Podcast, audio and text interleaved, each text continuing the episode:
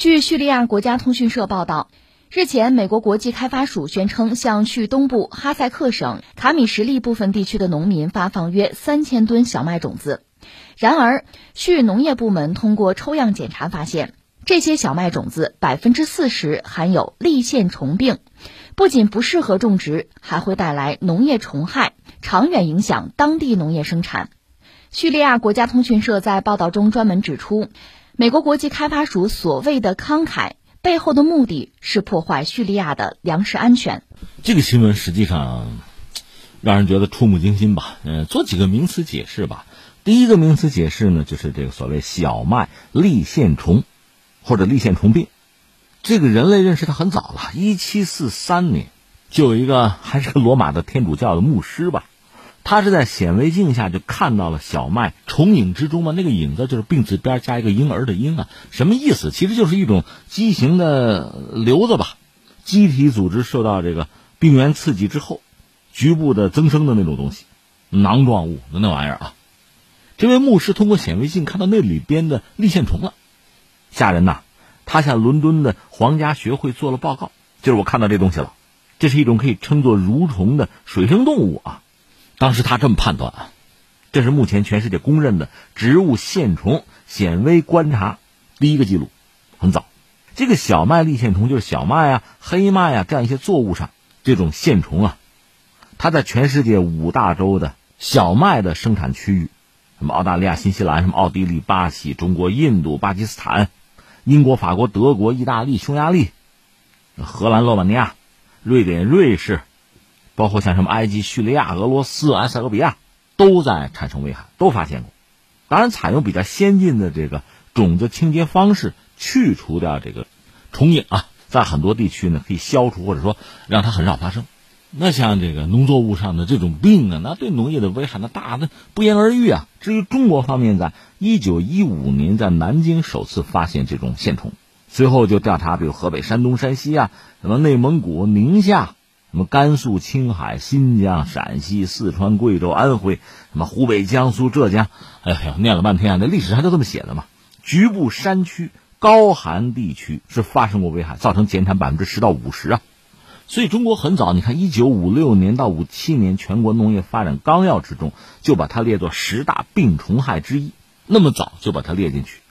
一九六四年咱们还普查过，说二十八个省啊、自治区、直辖市吧都有发生，就是这个虫害啊。当然，中国是一个农业大国，而且技术不断进步吧，所以这个问题我们还是能把它解决了。它的危害我们逐步去控制。到了一九八零年之后，主要产麦区吧，基本上。绝迹了，当然，后来还有报道，在某些地方有零星的发生，就大家都担心吧，就怕它死灰复燃吧。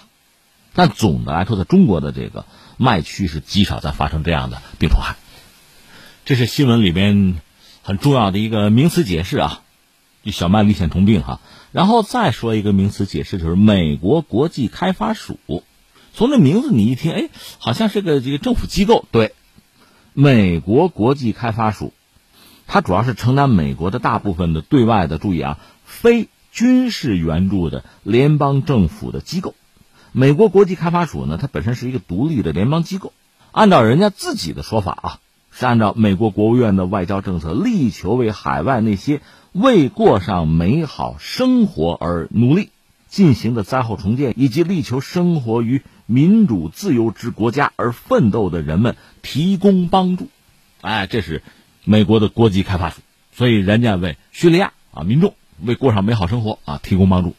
你说啊，就这跟人家这个种子里面有小麦的立线虫病的，啊，对呀，对呀，这是第二个名词解释。第三个名词解释，说到中国的事儿吧，说什么呢？说当年的种子战争，春秋战国，吴越争霸都知道吧？我们知道那越王勾践。卧薪尝胆，十年生聚，十年教训。他曾经被吴国打败，对吧？这国家差不多就要完啊，就被吴给灭掉。当然，他一再使用各种计谋，苟延残喘吧。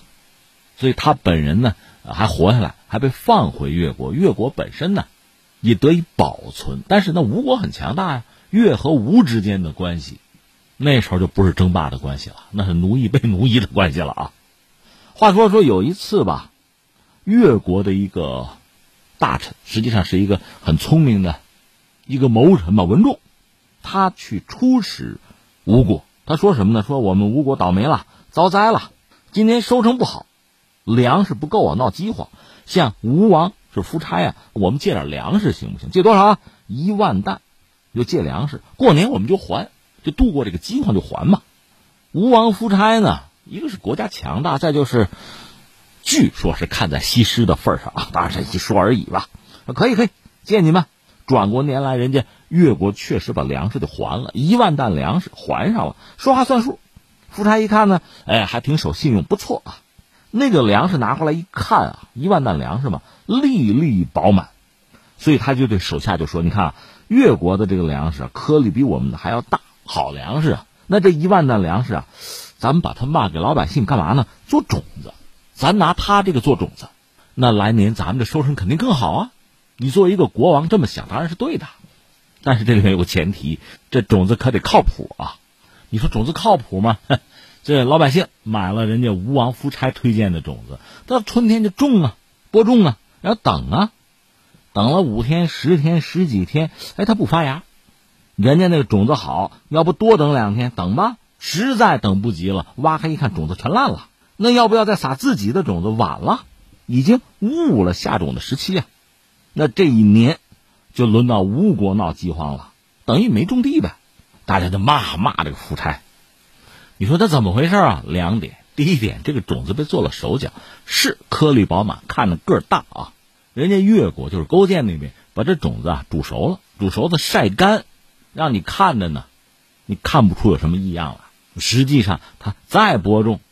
你再施土施肥，再阳光雨露，它该烂还是烂掉的，熟的。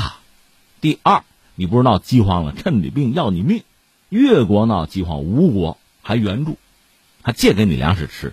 那吴国闹饥荒，我趁机把你国家就灭了。这是越王勾践干的事。所以这个故事，这应该是真的吧？历史上有记载吗？当然，在这里边，西施起了什么作用，这不好讲。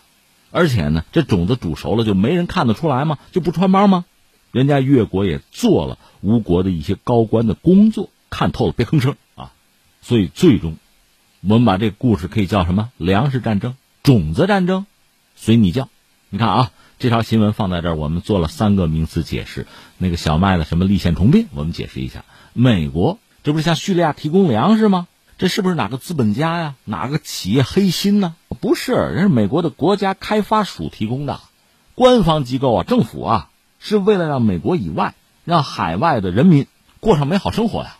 第三，在历史上，其实古今中外的历史上，你可以看到粮食战争、种子战争这样的事件、这样的故事。当然，新闻摆在这儿，就看你信谁。你说叙利亚官方。他们的媒体直接指责美国，你这是危害我们叙利亚粮食安全，这是实事求是还是好心当成驴肝肺？那么美国方面从官方来讲，你向叙利亚的农民提供种子，现在百分之四十发现有问题，你会给解释吗？你会怎么解释？我们继续围观就是了。